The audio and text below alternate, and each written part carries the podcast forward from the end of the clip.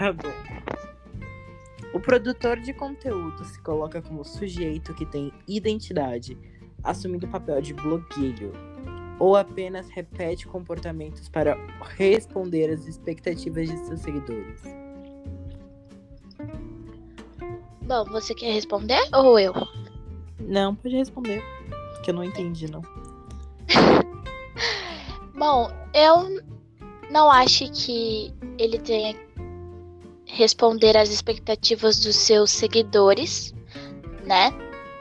E uhum. eu não acho que um produtor de conteúdo é, seja um papel acima de blogueiro, até porque são basicamente a mesma coisa, amigo. Tem pessoas uhum. que usam como um passatempo né?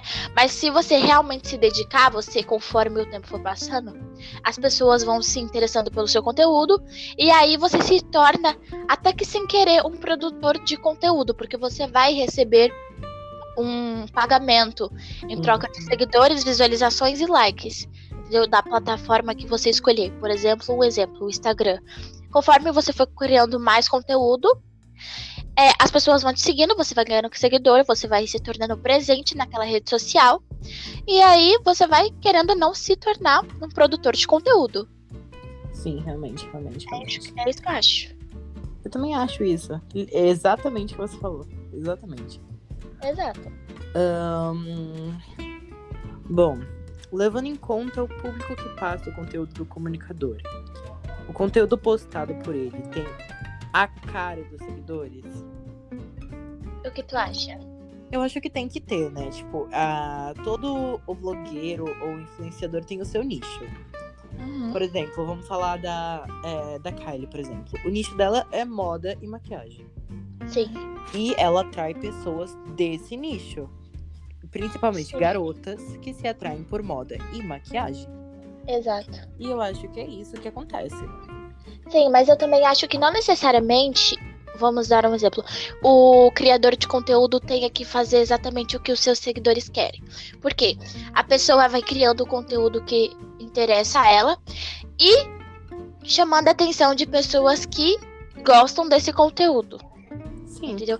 Porque eu já vi muita pessoa que, tipo assim, só fazia o conteúdo baseado nos seus seguidores e não fazia o que gostava. Entendeu? Uhum. Isso, querendo ou não, deixava o criador de conteúdo infeliz. Uhum. Então, eu acho que a maioria das pessoas fazem o que gosta e atrai pessoas que gostam da mesma coisa, assim como você falou. Sim, realmente. É... A foto de perfil do comunicador faz, te faz querer visitar o conteúdo postado por ele? Para mim, não, amigo. Tipo assim, eu, independente da foto de perfil, eu vou clicar no perfil, né? Uhum e ver o conteúdo. Se o conteúdo me agradar, eu sigo. Se não me agradar, eu só saio do perfil e finjo que nada aconteceu. Realmente, eu acho isso também, eu acho. Pois é. Um...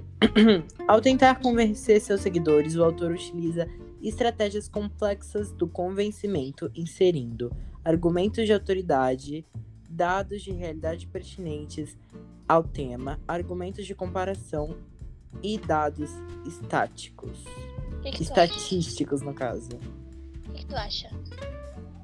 Sobre. Tá falando sobre a publicidade paga, que é eles, os influenciadores, tentam vender por meio das redes sociais.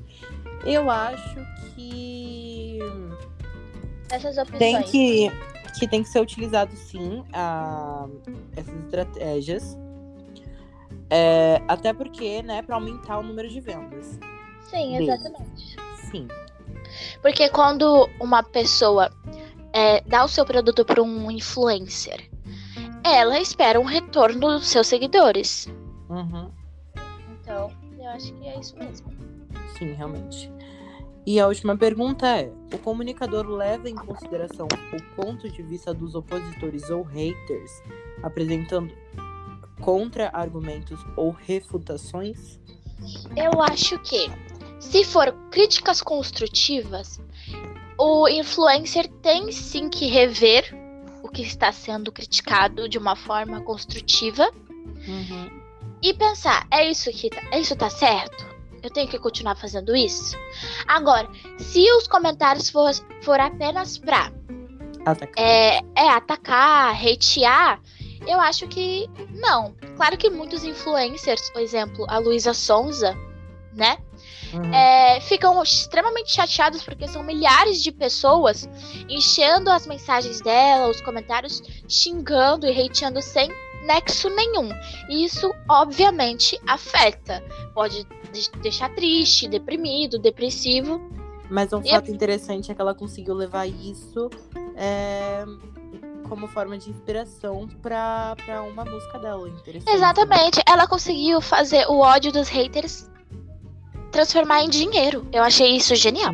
Uhum, realmente, realmente. E mais alguma coisa a falar sobre, sobre o geral aqui? Eu acho que não. Não, eu também não tenho nenhuma nenhuma outra coisa a dizer. E é isso, a gente vai terminando o nosso podcast por aqui. E, e é isso, foi muito bom trazer você aqui, Letícia, de novo. Muito obrigada pelo convite, Brian. Nada. Tchau. Tchau.